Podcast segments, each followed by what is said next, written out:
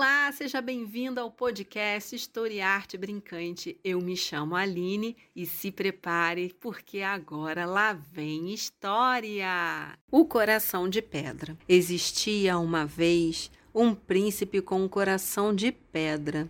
Ele era tão duro que o príncipe jamais chorava ou ria e principalmente era incapaz de se apaixonar. Temendo que o trono ficasse sem herdeiro, o rei mandou chamar o homem mais sábio do mundo. A primeira coisa que esse sábio fez foi auscultar o coração do príncipe. Fez isso uma vez, mas não ouviu nada. Repetiu uma segunda vez e nada. Não ouvia absolutamente nada. Finalmente compreendeu que aquele duro coração de pedra não tinha batimento. O príncipe, diagnosticou o sábio, só vai recuperar o batimento de seu coração se for viver sozinho no interior de uma caverna escura, sem nenhum conforto.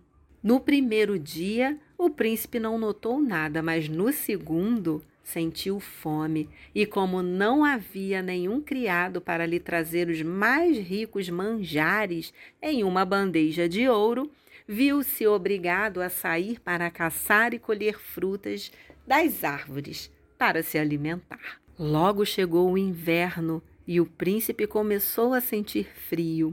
Não tinha a seu alcance um agasalho, por isso não teve outro remédio a não ser aprender a usar peles de animais e fazer fogo com as mãos. Um dia, uma camponesa que vivia numa cabana próxima apareceu na caverna.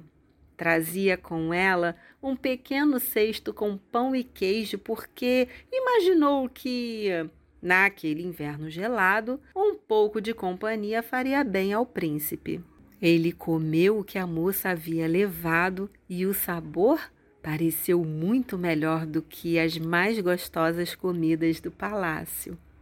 Talvez não tenha sido pelo sabor, e sim pela alegre conversa da camponesa. Foi então que seu coração de pedra se suavizou e o príncipe percebeu como é triste a solidão. Contam que ele se casou com aquela camponesa e que tiveram muitos filhos, todos eles com um coração de ouro. E assim termina essa história, que entrou por uma porta, saiu pela outra e agora você pode contar a todos os seus amigos e amigas. Até a próxima! E aí, gostaram? Querem saber mais dicas de leitura? Querem assistir a contação de histórias e muito mais? Procura lá no Instagram, Historiarte Brincante. Vou adorar receber todos vocês.